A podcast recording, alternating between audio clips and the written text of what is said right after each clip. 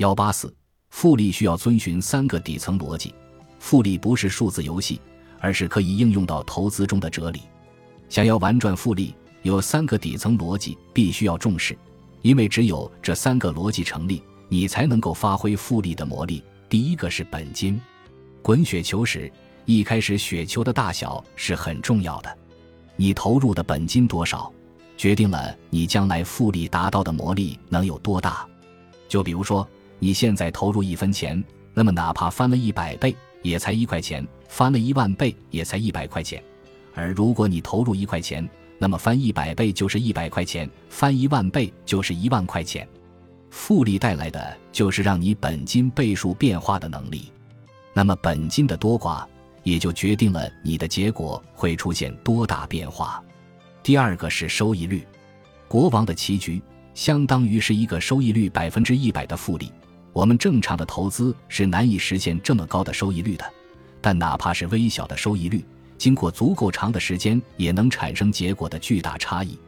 比如，现在拿出一万块钱做投资，如果保持百分之二十收益率，经过三十年就会变成二百三十七万，翻了二百三十七倍。收益率越高，对结果导致的差异就越大。比如，百分之十五的收益率。二十年后，资金将变成原来的十六点三七倍，百分之二十的收益率将变成原来的三十八点三四倍，二者相差一倍，看起来差距不大。而如果把时间拉长到五十年，百分之十五的收益率将变成一千零八十三点六六倍，百分之二十的收益率将变成九千一百点四四倍，二者相差八倍。可以说，提升收益率是投资者要奋斗研究的主要目标。第三个是周期，复利进行的年数极其关键。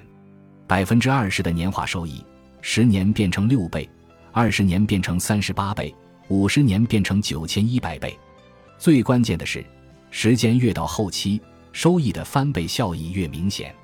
比如，百分之二十收益率，五十年期的投资项目中，最后五年的收益是前面四十五年的两倍左右。这个效应。就是我们说的时间的朋友的价值，追求财富的过程不是短跑，也不是马拉松式的长跑，而是在更长甚至数十年的时间跨度上所进行的耐力比赛。只要坚持复利的原则，放弃及时的满足感，让时间为财富增值，即使起步的资金不太大，只要有足够的耐心，加上稳定的小利，就能赢得这场比赛。